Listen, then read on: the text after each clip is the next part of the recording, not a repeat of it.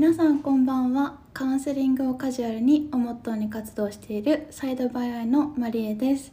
皆さんいかがお過ごしでしょうか？人に言えない私のメンタルヘルス第21話へようこそ。えっ、とオープニングがいつもと違うんですけど実は今日今回みおちゃんがあの残念ながら参加できなくて、まあ、その代わりと言ってはあれなんですけどスペシャルゲストに来ていただいてます。モデル兼女優さんで最近はインストラクターのお仕事もされているみさとちゃんです。こんにちは、はじめまして、青山美里です。よろしくお願いしおます。願いします。そうですね、私は17歳の時から、えっと、俳優とモデルのお仕事を始めて、で、最近は、えっと、フィットネスとか、あとヨガの、えっと、インストラクターのお仕事も始めました。みさとちゃんとはもともとちょっと知り合いで、まあ、知り合ったの今年とかやね、去年末。不思議な。不思議な出会いをして。山で出会いました。年末に。年末やん。年末やね、うん。去年の年末に。お互いね、関西出身、そうそう。あの普段はねお普段は多分お互い標準語で生きてるんですけど、二人が揃ったらバリバリ関西弁になっちゃうんで、今日はちょっと気をつけながら、はい。まあ、ちょっと出ちゃうかもしれませんけど、であの美里ちゃんに私がこういうサイドバイの活動をしてるっていうお話をしたらすごい興味を持ってくれてであのご自身のお話をしてくれるっていうのでもともとサイドバイであの対談とかを今年はいろいろやっていきたいなって今年の多分初めに話してたんですけどそれが第1弾が今回実現しました。一第第1代第1号です。知りませんでした ありがとうございます。ありがとうございますでその興味を持ってくれたきっかけとかは何ですかね、まあ、興味を持ったのは、なんかそもそも、えっと、日本にカウンセリングっていう、まあ、文化というかなんていうのそういうものがすごく少ないなっていうのを感じていて、うん。まあ、私自身がちょっと体調を崩してハワイのカウアイ島の方にうんうん。3ヶ月ぐらい滞在してたんですね、数年前。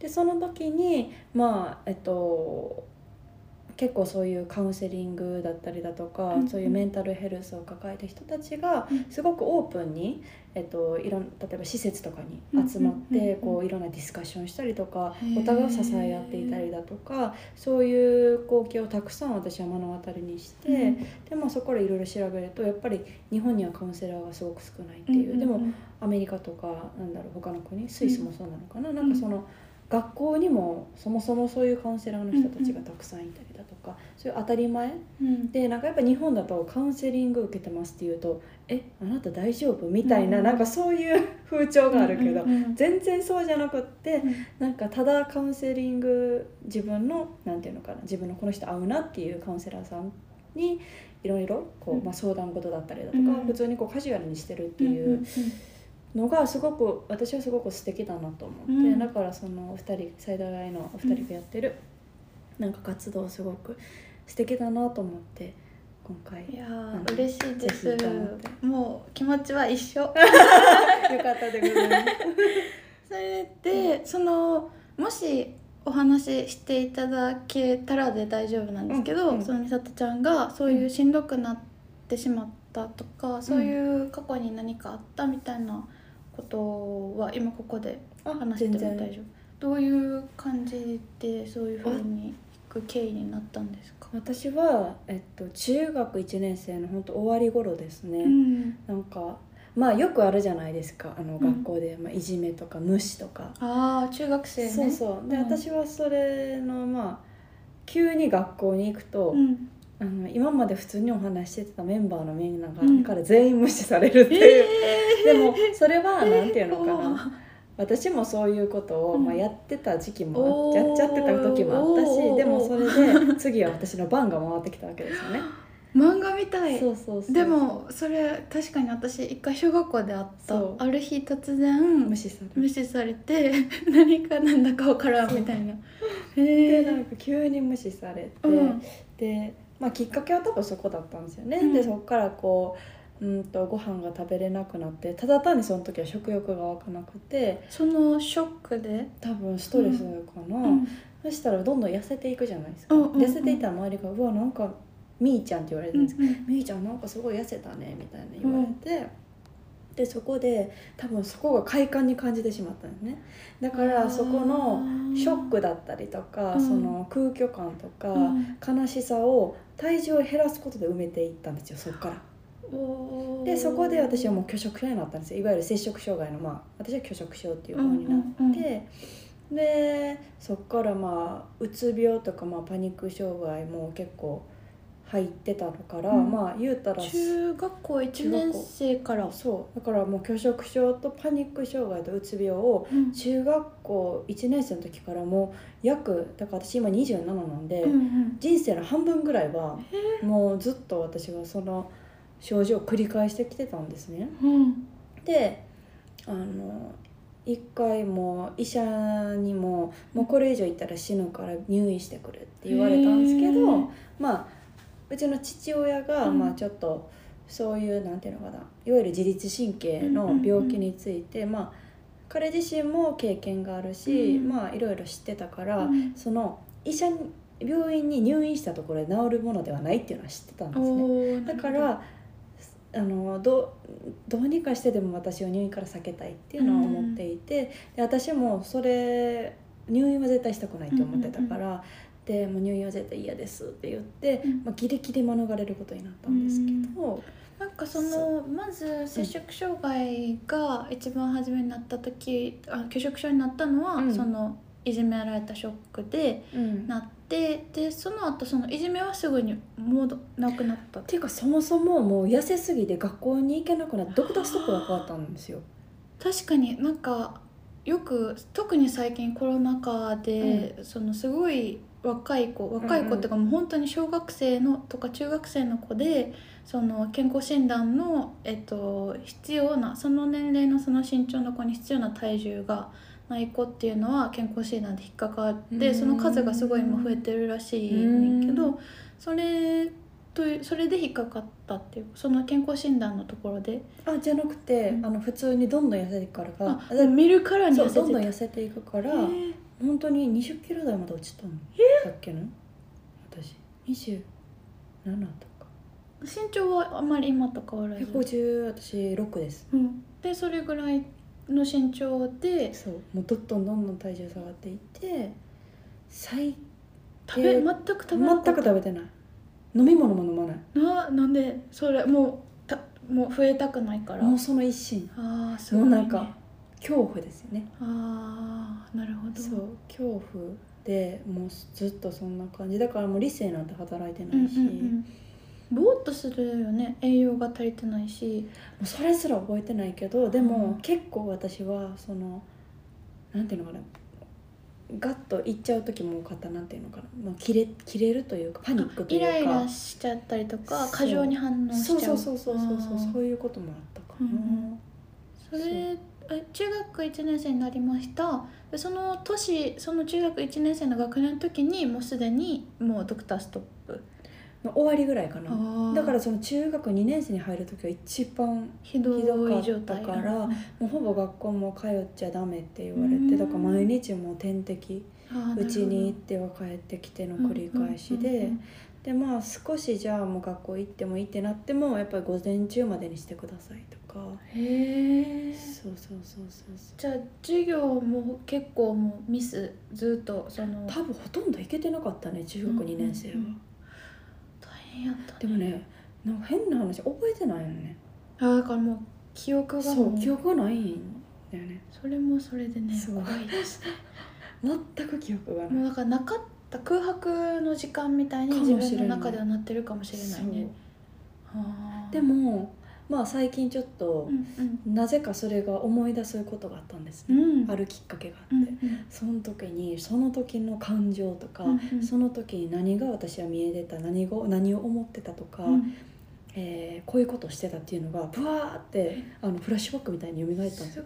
一瞬ねだから蓋をしてたんねかもしれない記憶って結構蓋して、うん。あのなかったことにしたりとか、うん。それこそまあ全然パターンは違うけど、うん。すごい被害に遭った人とかうんうん。は、その例えば性被害に遭った人とかは、その時の状況をもう怖すぎて蓋しちゃって、うん。あの容疑者の顔が思い出せなかったりとかそういうなんかこう記憶がバッてなくなる時があるから、うん。それぐらいの多分衝撃こうなんか、あまりにも栄養もぼーっとしてるし、うん。でなんかねそのショックいじめられたショックとかいろいろが重なって、戻ってきたんだでもそれが。なんとなくねフラッシュバックしてきたんですよ。映像が。映像とその時の心情。うんうん。どうそれはどう思った？そのな何かきっかけがあっそうそうきっかけがあった。それでえっ、とそれはポジティブなことなのかな？ネガティブなこと？その時の私にとってはすごくネガティあブなきっかけがあったうんのね、うんうんでそれですごいそれが思い出されて、うん。でも多分今思うとそれはすごく自分にとっては、えー必要なあーこの今のタイミングでその蓋をしてた思い出にを開けてと理解するっていうのがそう。実はこの美里ちゃん今日初めてうん。ねこう公の場で摂食障害っていうか、まあ、拒食症だったっていう話をカミングアウトしてくれて、うんそれをそうなんでこのタイミングうんでうん。それをここで言ってくれようと思ったんかなっていうのを聞きたくて、まあきなんでかっていうと、うん。まあ実は数年前から、うん。いつかこういう自分の経験をこうやって公の場には話すことでうん。何か少しでも同じようなことで苦しんでいる方にうーん何かこうね届けられたらいいなっていうのはずっと思ってたんですけどやっぱり私あの10年間ソニーミュージックアーティストっていう事務所にずっと入ってたんですね。やっぱりこう事務所に入ってるとうん。なかなかそういうのを自由に話せるっていう機会もなくうんででまあ私は去年の11月末にも退社したので今はまあフリーみたいな感じでうんうん。いろんなお仕事をさせてもらってる中でまあ実はそのインストラクターを始めたのもあのまあフィットネスとかそのヨガとかうん。のインストラクターなんですけどうん。あのなんていうのかなやっぱり自分も体を動かすことでその心身の健康とかってすごくあの体を動かすつながってるなっていうところとやっぱりそういう自分のこうやって今まで経験してきたことをこういろんな形でうん。伝えていきたいなっていうのはすごい思ったんですね。うんでやっぱりこうねまりえちゃんとかもたまにねお茶して話したりだとか、まあ、自分自身でもいろいろ調べてるとうん。やっぱりまだまだこういうことで、うん。あの苦しい思いしてる人ってたくさんいるし、やっぱりねせっかくこう生まれてきたんやったらこうね楽しく生きたい楽しく生きたいし、やっぱりそこその私はやっぱり自分の経験を振り返ると絶対にあの今は私ギフトやと思ってるんですよね。うん。こういう経験って。でこういう経験をしたからこそ気づけることとかこういう経験をしたから伝えなきゃいけないことっていうのが絶対私はあるなと思っていてだからこう少しでもそういう苦しんでる人たちが本当の自分うにん。戻って、うん本当の自分としてやっぱりこう生きていってほしいなっていうのはすごく私の願いなんですよね。だからそう何かそういうのにつながるきっかけうんうん。もう結局直すのはもう自分でしか直せないからそうだよね。だからそのきっかけ作りとして私が何か少しでも微力でも何かそういうきっかけになればいいなと思って。いや本当に今日これ聞いてくださってる方たちの中でもうん。多分、摂食障害で悩んでる方とか悩んでる方の知り合いの方とかいっぱいいらっしゃると思うんで、うん。ね、今日のお話でこう美里ちゃんが思い切って話してくれたことで、うん。なんかプラスの方向というか一人じゃないっていうことをまず分かってもらいたいのとうん。こう今ねすごい元気でうん。生きて 生きていてっていうか、パニックもほとんどない状態やね、でいるからその良くなるよっていうね、うん。ポジティブに持っていくことは可能だよっていうのを皆さんにも知ってもらいたいなと思って、うん。すごいそう経験した方が今日話してくれてありがたいです。ありがいとう。やいやいやこちらこそ。でも本当にねあの私もずっと病気の時とか、うん。そういうものを抱えてる時ってうん。本当に孤独なんですよ。あー。やっぱり話せないし、うん。話すことも恥ずかしいし、うん。やっぱり理解してもらえない、気づいてもらえないの。理解がうん。私もサイドバイ始めて、うん。うん。まあ、みおちゃんと出会ってうん。カウンセラーみおちゃんと出会ってでその前に、えー、と他の仕事であのそれこそみおちゃんと出会うきっかけになった仕事があって、うん。そこでその摂食障害について結構すごく勉強して、うんで初めてこういう考え方だからこうなるとか普通に私の感覚から普通っていう言葉は多分良くないかもしれないけど私の基準で生きてきた中でこう食べないとか、うん。特に中学生の時に、っうんていう選択肢はなかったし、うん。理解ができなかった。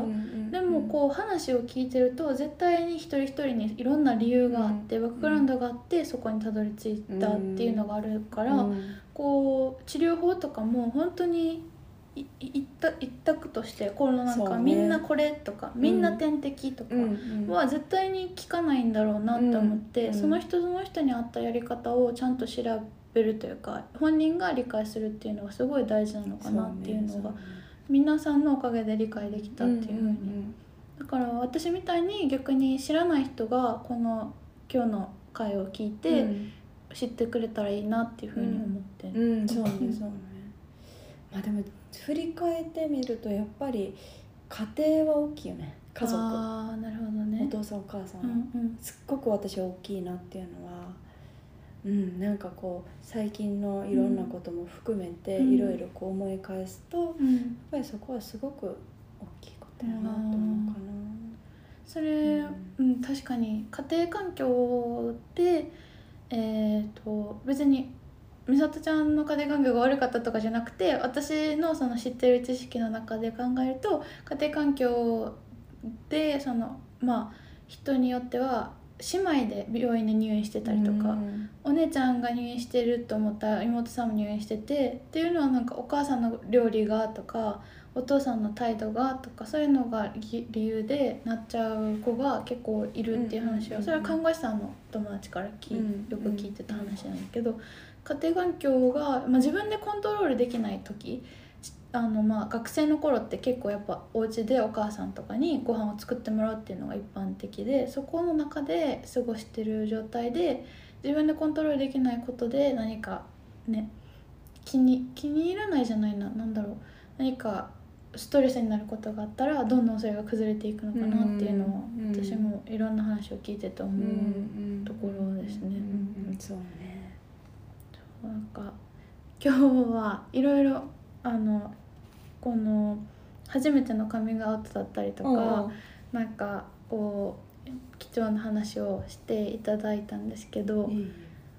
次回もはい。とりあえずちょっと今回は。そう今回はここで切らせてもらって、はいはい。次回に続くので今日はこの辺で、えっと、皆さん次回も楽しみにしててください。バイバーバイバイ。ありがとうございます。